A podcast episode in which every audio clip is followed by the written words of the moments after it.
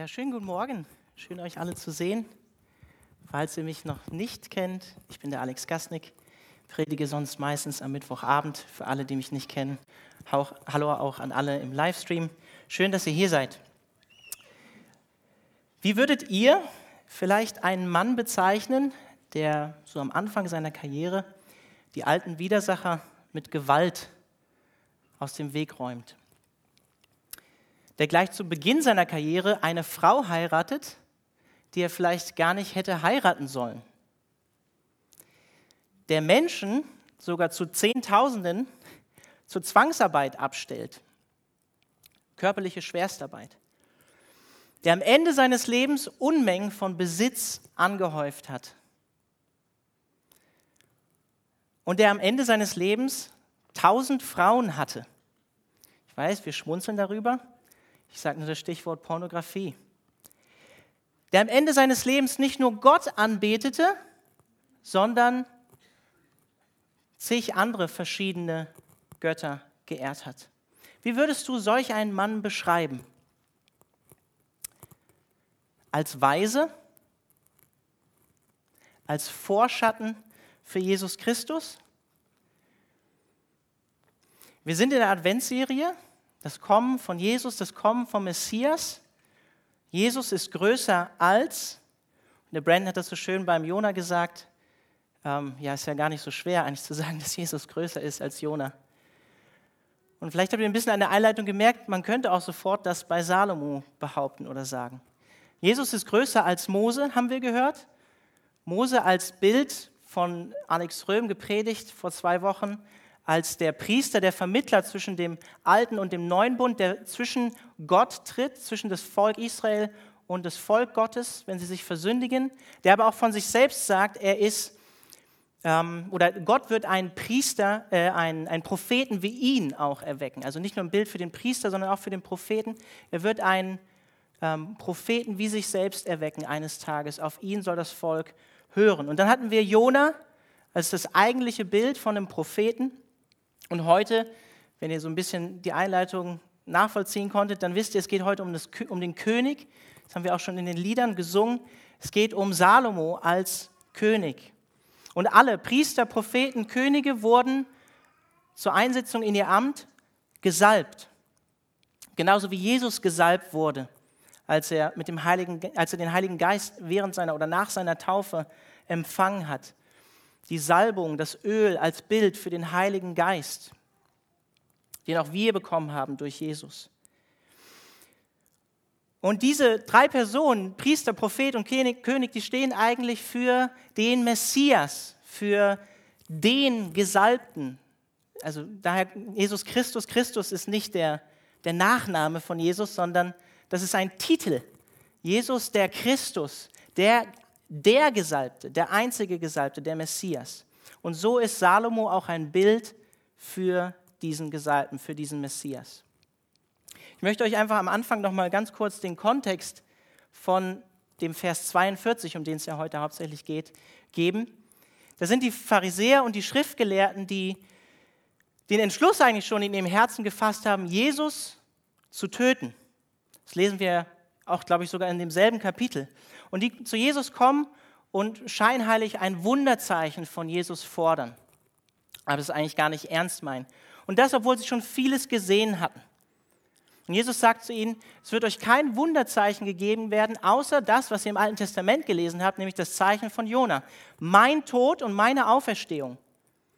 So ein bisschen der Hinweis, also so ein bisschen verstecktes Zeichen, hey, es geht hier um mich. Das Zeichen bin ich, Jesus. Die Assyrer, die böse waren, die haben auf die Worte vom Propheten Jona gehört, der unvollkommen war, was Brandon so schön deutlich gemacht hat, und sind umgekehrt.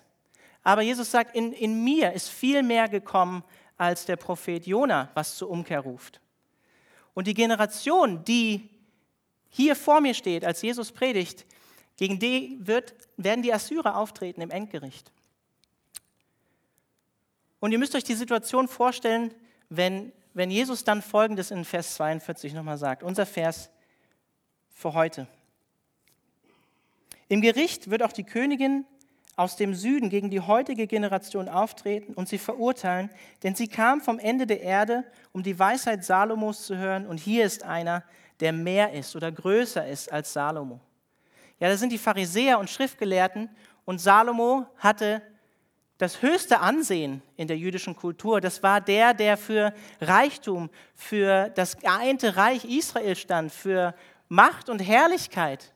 Jemand Wunderbares. Und dann, also ihr müsst euch das vorstellen, dann steht da Jesus, der seine Nachfolger hat. Und die, die Pharisäer, die müssen sich tatsächlich gefragt haben, so, wovon spricht dieser Typ? Der hat ja noch nicht mal ein Königreich. Der hat ja noch nicht mal eine königliche Kleidung oder eine Volkschaft, die ihm nachfolgt. Wir sind hier unterdrückt von den Römern. Ist der verrückt? Die müssten tatsächlich gedacht haben, was ist los mit diesem Jesus? Warum sagt er, er ist größer als Salomo? Ist der größenwahnsinnig? Das müssen sie gedacht haben. In Kapitel 8 in Matthäus, im, im gleichen Evangelium, lesen wir auch, dass Jesus sagt, der Menschensohn hat nichts, wo er sein Haupt hinlegen kann. Er hat keinen Palast gehabt, Jesus. Was sagt er hier? Einfach zusammenfassen. Er sagt hier, die Heiden, die Ungläubigen, die, die nicht zu Gottes Volk gehören, die, die weniger Offenbarung hatten, weniger Licht hatten, weniger klare Offenbarung, haben dennoch geglaubt. Und ihr, Pharisäer, Schriftgelehrte, ihr seid die Lehrer vom Volk Gottes, von meinem erwählten Volk.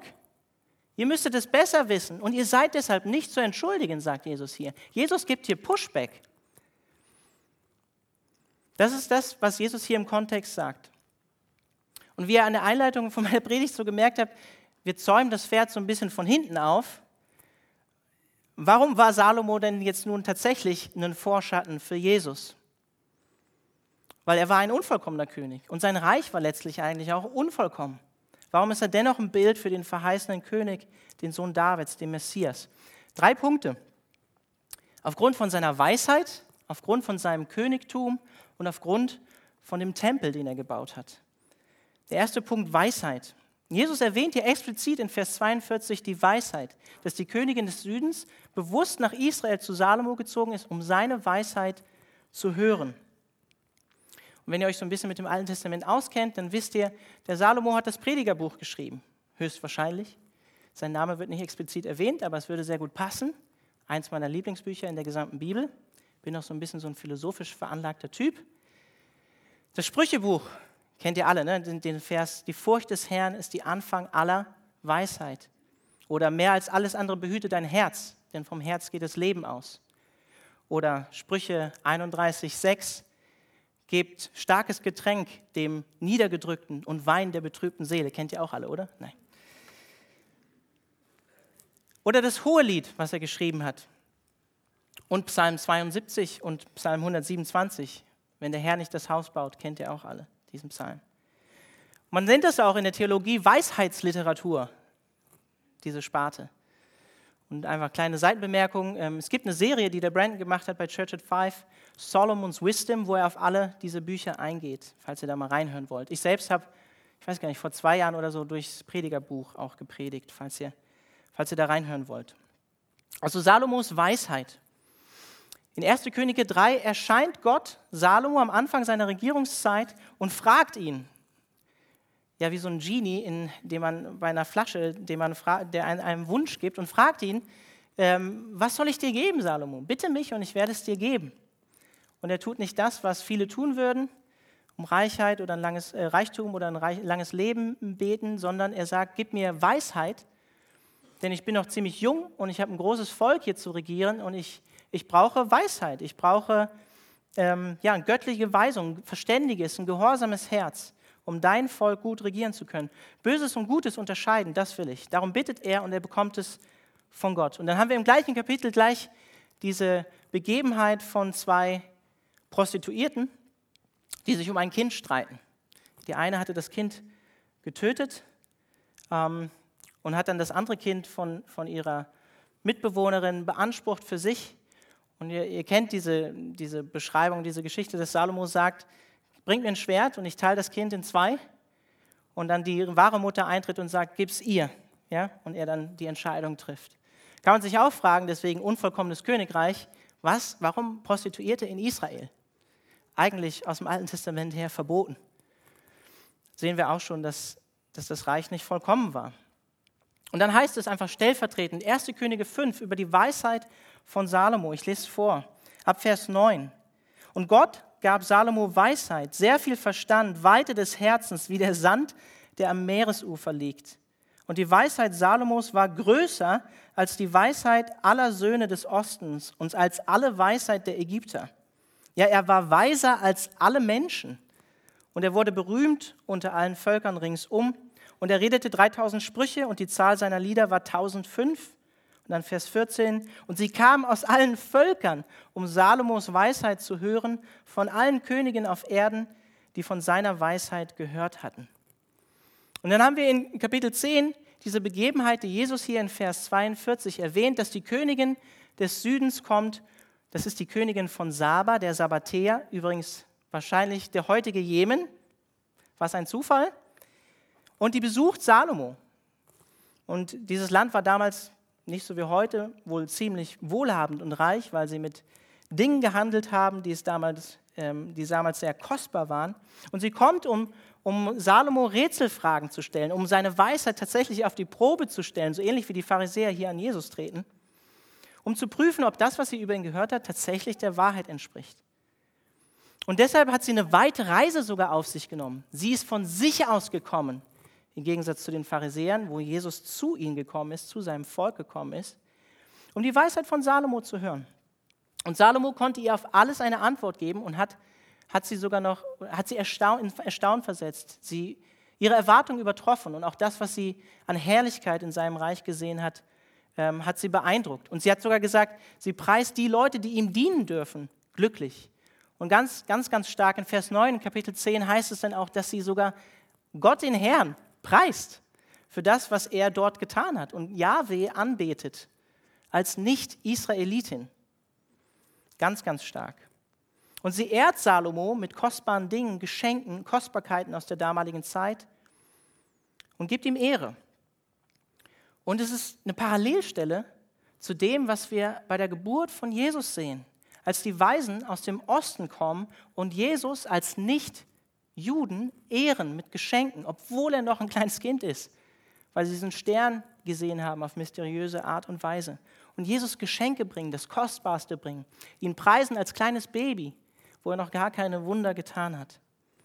Also Salomos Weisheit ist ein Sinnbild für den kommenden Messias, wo er den, wo er den Messias widerspiegelt. Und dann sein Königtum, sein Königreich, seine Herrschaft. Salomo war der erste oder war der erste königliche Nachkomme von David. Er hatte natürlich mehrere Söhne, aber er war der, der nach ihm auf dem Thron saß, der, wirklich der Sohn Davids. Und David war ein ewiges Königtum verheißen.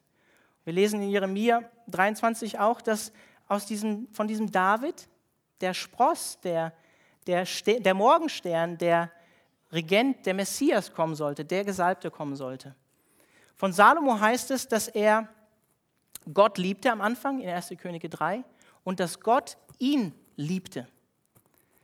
Und der Prophet Nathan vor seiner Einsetzung, bevor er ihn eingesetzt hat in das, in das Königsamt, hat Nathan ihm einen, der Prophet Nathan einen Beinamen gegeben, nämlich Jedidaja, Liebling Gottes oder Liebling Jas, Liebling Jahwes. Seine Namensworte, Nam, Namenswurzel, ähm, Salomo, kommt von Shalom, Frieden. Und das, das spiegelt sein Reich, seine Herrschaft wider. 40 Jahre Regentschaft, in der Israel keinen Krieg hatte, Frieden hatte, wo die Völker sogar nach Israel gekommen sind, um die Herrlichkeit zu sehen. Eine Zeit des Friedens, des Segens, des, des Überflusses, des Reichtums. So spiegelt er den Messias wieder. Und es ist interessant, wenn man 1. Könige 1 bis Kapitel 11 liest, zu sehen, wie Gott in dieser damaligen Zeit zu einem Großteil die Verheißung, die er Abraham gegeben hat, die er Mose gegeben hat, die er seinem Volk Israel gegeben hat, wie sie erfüllt werden. Das Volk ist zahlreich, wie Sand am Meer heißt es immer wieder. Salomo ist Herrscher über alle Königreiche vom Euphrat bis an die Grenze Ägyptens. In 1. Könige 5, Vers 4 bis 5 heißt es so wunderbar, denn er, Salomo, herrschte im ganzen Land diesseits des Euphratstromes von Tipsach bis Gaza über alle Könige diesseits des Stromes und er hatte Frieden auf allen Seiten ringsum. Und Juda und Israel wohnten sicher, jeder unter seinem Weinstock und unter seinem Feigenbaum von Dan, Dan bis Beersheba, solange Salomo lebte. Also eine wunderbare Zeit, aber aufgrund von Salomos Sünde hat sich das Reich Israel geteilt in Nord- und Südreich, Israel und Juda. Und es war nach Salomo, nach seinem Tod, nie wieder vereint. Nie wieder in diesem Zustand, den es unter ihm hatte. Diese alte Größe, die es unter ihm erreicht hatte, hat es nie wieder erreicht. Und deshalb ist die Zeit von Salomo eine einzigartige Zeit, die das Volk Israel so nie wieder erlebt hat und steht für diese messianische Herrschaft von Jesus. Und dann als drittes der Tempel, den, den Salomo gebaut hat. Der erste Tempel, in dem Gottes Herrlichkeit eingezogen ist. Und dazu sage ich jetzt nicht mehr, weil Sam, der da hinten sitzt, nächsten Sonntag über Jesus ist größer als der Tempel predigen wird. Aber auch dafür steht Salomo. Man kann also zusammenfassend sagen, Salomo steht vorausschauend tatsächlich für den messianischen König, unter dem das Volk Frieden und Heil erleben wird und wo auch die Nationen zum Volk Israel strömen. Und das wollte ich mit meiner Einleitung in die Predigt auch deutlich machen, aber es gab auch Salomos Sünde. Salomos Sünde. Wir lesen in 1. Äh, in 1. Korinther, in 1. Könige 3, dass Salomo den Herrn liebte. Und dann lesen wir in 1. Könige 11, in Vers 1, aber der König Salomo liebte viele fremde Frauen Neben der Tochter des Pharao moabitische, ammonitische, edomitische und so weiter. Und dann Vers 2, an diesen hing Salomo mit Liebe. Und er hatte 700 fürstliche Frauen und 300 Nebenfrauen. Und seine Frauen verleiteten sein Herz, und ich ergänze, zum Götzendienst. Es gibt im fünften Buch Mose in Kapitel 17 das Königsgesetz für einen zukünftigen israelitischen König, den das Volk eines Tages haben würde. Und dieses Gesetz verbietet einem König explizit zu viele Frauen, zu viel Reichtum, Machtmissbrauch, Stolz und Götzendienst natürlich. Und in allen Punkten hat Salomo mehr oder weniger versagt. Und wenn wir das aufmerksam lesen, 1. Könige 1 bis 11, dann merken wir das schon, wie das von Anfang an einzieht bei ihm in seinem Leben. Wir lesen schon in Kapitel 3 davon, dass er die Tochter oder eine Tochter des Pharaos heiratet. Auch das war nicht erlaubt. Und zu Recht kann man sich die Frage stellen, zumindest stellt sich diese Frage immer wieder Leute, die, diese Frage hat sich meine Frau auch gestellt, als sie diese Stelle gelesen hat, wie kann ein Mensch, den die Schrift als den weisesten Menschen der Erde bezeichnet oder der, der Menschheitsgeschichte hinstellt, so unweise handeln? Wenn Gott Salomo Weisheit geschenkt hat, wie kann es so weit kommen? Wie kann es so enden? Und ich möchte dir die etwas unbefriedigende und etwas banale Antwort geben. Salomo war nicht Jesus. Salomo war nicht Jesus. Trotz seiner gottgegebenen Weisheit, die er von Gott bekommen hat, war er ein gefallener Mensch. Und er hat am Ende tatsächlich sein Herz von Gott abgewendet. Und wenn wir unser Herz von Gott abwenden, dann sind auch die Gaben, die guten Begabungen, die Gott uns geschenkt hat, können wir sie sogar gegen Gott benutzen. Ja, Salomo schreibt, mehr als alles andere behüte dein Herz. Das hat er am Ende nicht mehr getan. Er hat das Richtige gesagt, aber nicht das Richtige gelebt. Wir sehen das auch immer wieder bei, bei geistlich begabten Leuten, auch in der Gemeinde Christi. Leute, die viele Menschen zu Jesus führen, denen wirklich viele Menschen folgen, über Jahre einen guten Dienst tun, aber verdeckt sich Sünde einschleicht und am Ende kracht es.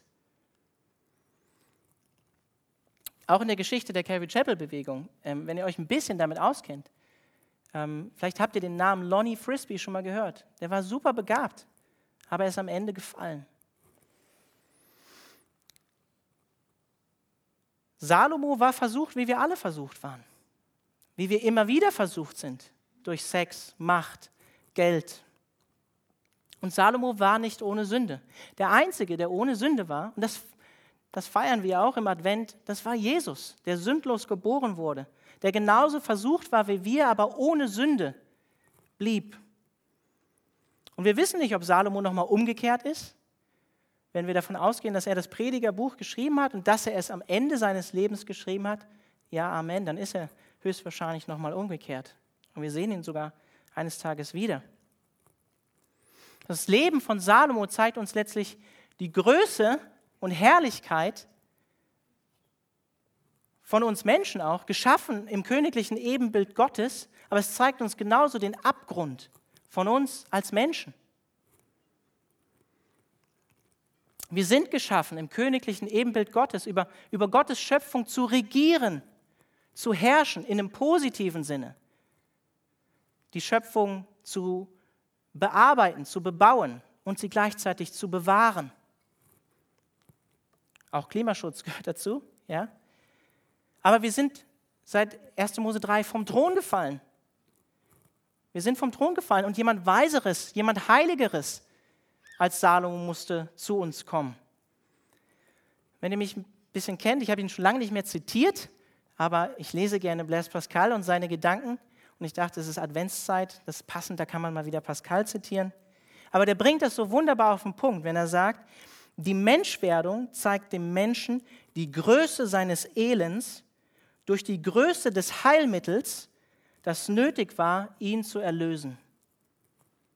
Die Menschwerdung Gottes, die Menschwerdung von Jesus Christus zeigt uns als Menschen die Größe unseres Elends aufgrund der Größe des Heilmittels, das nötig war, um uns von unserer Schuld zu befreien. Gott musste einer von uns werden, um uns aus unserem Elend zu befreien, aus unserer Sünde zu reißen. Wir brauchten einen großen Retter, einen heiligen und vollkommenen Retter. Deshalb ist Jesus gekommen. Wir brauchten einen weiseren Retter, als Salomo es war. Selbst die Leute, die sagen, Jesus war nicht Gottes Sohn, die meisten Menschen geben zu, ja, Jesus war dennoch von dem, was wir wissen und was wir lesen, er war ein guter Lehrer, ein weiser Lehrer. Von dem, was die Evangelien berichten, lesen wir schon am Anfang, dass Jesus, als er im Tempel war und den Schriftgelehrten, den Pharisäern Fragen gestellt hat, dass sie erstaunt waren von seiner Weisheit als Erwachsene, von dem, was er ihnen für Fragen gestellt hat. Wenn Jesus gepredigt hat, dann haben die Leute häufig danach mit Erstaunen reagiert, mit was für einer Autorität, mit was für einer Vollmacht dieser Mann gesprochen hat. In Jesus sehen wir den Anfang aller Weisheit vollkommen personifiziert. Gottesfurcht, vom Anfang bis zum Ende seines Lebens.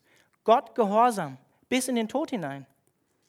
Jesus ist der Einzige, in dem seine Lehre und sein Leben zu 100 Prozent übereinstimmen. Ich muss euch enttäuschen, keinem, bei keinem einzigen Menschen, bei keinem einzigen geistigen Leiter, bei keinem einzigen Pastor werdet ihr das so finden. Außer bei Jesus Christus. Dort stimmt es 100 Prozent überein. Deswegen heißt es über Jesus so wunderbar, es wird so häufig auch an Weihnachten gelesen, Jesaja 11, Verse 2 bis 3.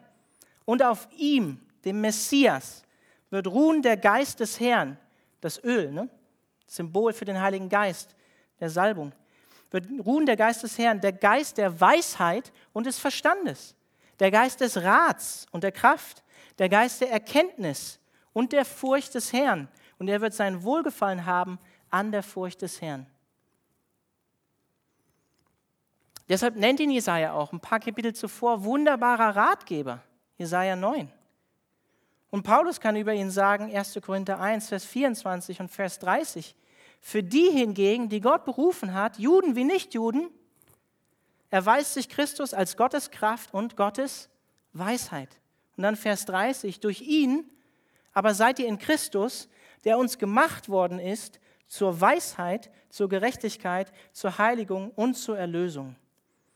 Und dann im Kolosserbrief sagt Paulus, in Jesus, in ihm sind alle Schätze der Weisheit verborgen, die wir als Menschen benötigen und brauchen, alle Schätze der Erkenntnis. Jesus war weiser als Salomo. Und Jesus war auch ein größerer König und hat ein größeres Königreich als Salomo. Wenn ihr über Jesus nachdenkt als König, deswegen diese, diese, dieses Hineinversetzen in diese Situation, während er mit den Pharisäern spricht. Jesus war ein anderer König, wenn wir über Jesus nachdenken, oder? Jesus war so anders. Jesus ist der König und das feiern wir an Weihnachten, der die Herrlichkeit Gottes verlassen hat, die er schon in Ewigkeit bei seinem Vater hatte, um sie aufzugeben, um einer von uns zu werden, sich arm zu machen, damit wir reich werden. Das ist das Evangelium. Das feiern wir an Weihnachten. Jesus war ein demütiger König, der sich erniedrigt hat, um dich und mich zu retten. Er ist ein Diener von verlorenen und gebrochenen Menschen. Und er ist ein reiner, enthaltsamer, treuer König. Nicht wie Salomo mit tausend Frauen. Nein, er geht seiner Braut sogar nach, die verloren gegangen ist. Israel, die ihm die, die Treue gebrochen hat. Uns, die wir ihm alle die Treue gebrochen haben. Und am Ende ist er ein König mit, mit der Dornkrone. Einer, der stellvertretend für sein Volk sein Leben hinlegt, das Kostbarste gibt, sein Leben, das Blut, um uns zu erkaufen, um uns selbst zu Königen und Priestern zu machen, wie es die Offenbarung sagt, um uns Anteil zu geben an seiner Herrlichkeit, an seiner Herrschaft. Er ist nicht ein König wie Salomo, der uns der, der versklavt, sondern sein Joch ist leicht und sanft. In Kolosse 1, Vers 13 heißt es, denn er, Jesus, hat uns aus der Gewalt der Finsternis, das Königreich der Finsternis befreit und hat uns in das Reich des Lichtes versetzt, in dem sein geliebter Sohn regiert. Jesu Königreich ist größer, weil es heute noch wächst. Es ist heute noch am Wachsen. Es hat keine Grenzen, ist zeitlich nicht begrenzt. Es ist ewig. Und es wird nie enden. Und es wächst noch heute. Deswegen sind wir berufen, in alle Nationen zu gehen. So wie Gott, den Vater, wie Gott der Vater Jesus gesandt hat, so sendet er uns in die Welt. Sein Volk besteht aus allen Nationen, aus allen Sprachen, aus allen Völkern. Und so wichtig für unsere Zeit, in der wir jetzt gerade leben, und das, das möchte ich dir als Erinnerung auch nochmal zusprechen. Jesus sagt vor Pilatus, sein Reich ist nicht von dieser Welt. Also lass uns aufhören, unsere Hoffnung, unsere, unsere Frieden, unsere Zuversicht in diese Welt zu hängen, an diese Welt zu hängen an vermeintlichen Wohlstand, an vermeintliche Sicherheit, an irgendwelche Regierungen, an irgendwelche Leute, die unser Retter sein sollen. Wir werden diesen Frieden in dieser Welt nicht finden. Sein Reich ist nicht von dieser Welt. Und wir alle sind dazu geneigt, unser eigenes kleines Königreich zu bauen. Lass uns an seinem Königreich mitbauen, ein Reich, was ewig bleiben wird. Unser Reich wird wie bei Salomo eines Tages untergehen. Und in Jesus haben wir gleichzeitig einen König, und das ist so stark an Philippa 2, wie ich finde, diese Erniedrigung von Jesus und diese Erhöhung von Jesus. Er ist gleichzeitig ein König, der jetzt zu Rechten Gottes sitzt, der alle Herrlichkeit besitzt bei Gott dem Vater, dem alle Autorität gegeben ist über weltliche Herrschaft und geistliche Herrschaft, der ewig lebt und ewig ist. Und deshalb ist Jesus wesentlich reicher als Salomo. In ihm sind wir gesegnet mit allen geistlichen Gütern, die wir brauchen, wie es in 1. Korinther 1 heißt. Jesus schenkt uns ewigen Frieden. Und es ist auch so einfach ist gut zu hören in der Zeit, wo wir jetzt gerade leben, wo die Dinge so unsicher sind, weltweit unsicher ist, sind. Jesus wird im Neuen Testament bezeichnet als Herr des Friedens. Er ist der Frieden personifiziert. Frieden zwischen Gott und Mensch, Frieden zwischen uns, unter uns als Menschen. Und Jesus hat seinen Jüngern, bevor er gekreuzigt wurde, verheißen und gesagt, er, er lässt uns seinen Frieden, schon hier und jetzt. Und ich möchte einfach daran erinnern, wir leben in unsicheren Zeiten und ich weiß, dass viele Menschen gerade herausgefordert sind, auch Christen herausgefordert sind, depressiv sind, Zweifel haben, Sorgen haben, Ängste haben, Nöte haben. Jesus sagt, er hinterlässt uns seinen Frieden, seinen Heiligen Geist. Wir dürfen zu ihm kommen. Lass uns daran erinnern, während wir hier im Exil sind, und darauf warten, dass Jesus wiederkommt, er hat uns seinen Frieden gegeben, er hat uns den Heiligen Geist geschenkt. Und er will uns heute auch schon seinen Frieden geben. Und wenn dieser Frieden nicht da ist, dann sucht, schnapp dir doch jemanden und geh ins Gebet und bitte Gott um diesen Frieden. Gott gibt gerne und er gibt gerne seinen Heiligen Geist, der uns seinen Frieden schenkt. Und Jesus ist, das, da erinnern wir uns ja auch daran im Advent, er ist der König, der zweites Mal kommen wird, zum zweiten Advent, als König der Könige und Herr der Herren, wie es die Offenbarung sagt. Und es gibt am Ende letztlich nur zwei Königreiche und zwei, also eine Antwort oder zwei Antworten auf Jesus, die wir geben können. Einmal Anbetung oder Ablehnung. Wie bei den Pharisäern hier in dieser Stelle aus Vers 42, die Jesus ablehnen, im Gegensatz zu den Assyrern, die auf Jona hören oder die Königin aus, aus dem Jemen, die kommt und Gott ehrt. Die Parallele dazu ist natürlich Herodes und die Weisen aus dem Osten. Herodes, der schon den kleinen Jesus töten will, um sein eigenes Königreich zu schützen, um sein eigenes Königreich weiter zu haben und die Weisen aus dem Morgenland, die kommen, um Jesus zu ehren, schon als kleines Kind. Und ich weiß, das ist herausfordernd, aber es gilt für uns alle. Letztlich ist es so, dass wir alle den Wunsch haben, ob wir es zugeben oder nicht, unser eigenes kleines Königreich zu bauen und Herr über unser eigenes Leben zu sein, König über, unseres über unser eigenes Leben zu sein, Königin über unser eigenes Leben zu sein, uns auf unsere eigene Weisheit und Stärke und Klugheit zu verlassen. Das ist die Lüge von Anfang an. Ihr werdet sein wie Gott. Wir wollen unser eigener Gott sein, der Mensch als Zentrum von allem. Und auch als wiedergeborene Christen ist das immer wieder unser Kampf. Zumindest ist es mein Kampf. Ich weiß nicht, wie es dir geht. Aber ich bin immer wieder herausgefordert, Jesus alle Bereiche meines Lebens zu geben. Meine Finanzen, meine Sexualität, alles. Meine Pläne, meine Hoffnung, meine Zukunft. Jeden Tag neu. Das ist nicht nur eine Entscheidung, sondern ich muss sie immer wieder treffen. Und vor Jesus werden sich eines Tages am Ende alle Knie beugen. Deswegen, wenn du Jesus noch nicht in dein Leben eingeladen hast, wenn du ihm noch nicht vertraut hast, dann lad Jesus jetzt in dein Leben ein. Gib ihm schon jetzt den Platz, der ihm gebührt, denn er ist derjenige, der gekommen ist, um uns zu befreien. Er ist der weisere König und der größere König, um uns zu erlösen. Auch wenn Salomo ein Vorschatten von diesem König war.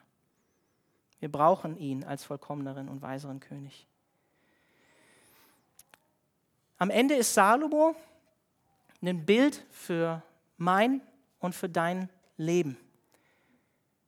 Wenn du dein Leben als Geschichte betrachtest oder die Weltgeschichte als Geschichte betrachtest, dann ist, wenn wir die Geschichte von Salomo lesen, 1. Könige 1 bis 11, wir lesen nicht von der Umkehr am Ende, dann ist das eine Tragödie. Dann ist das traurig, was da passiert. Und ähnlich ist es bei uns. Wir sind gescheitert in dem, unsere eigene Rettung zu bewirken, unser eigenes Königreich aufzubauen.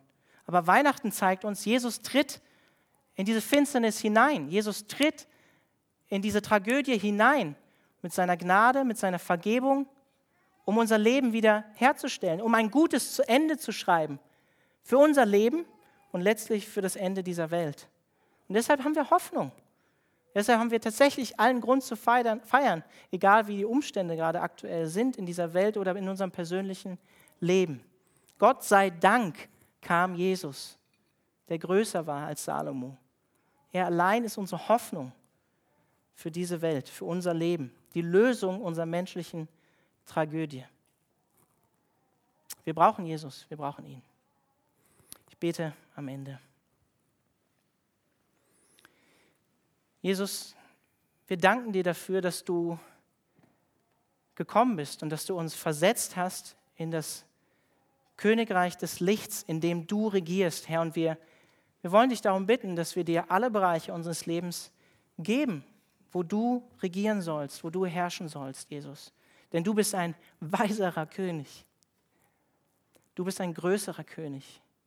Wir wollen dir vertrauen und dir gebührt alle Ehre Weisheit, Macht, Ruhm und Stärke. Dir gebührt alles, Jesus. Dir gebührt unser Bestes. Alles, was wir haben, kommt von dir und aus deiner Hand. Und wir wollen dich ehren mit allem, was wir sind, Jesus. Du bist König der Könige und Herr der Herren. Und Herr, ich bete darum, dass dein Reich kommt. Wir gemeinsam beten darum, dass dein Reich kommt, hier und heute, schon in unseren Herzen. Aber wir beten, Herr, komm bald. Komm du schon bald und richte du dein Königreich sichtbar auf. Amen.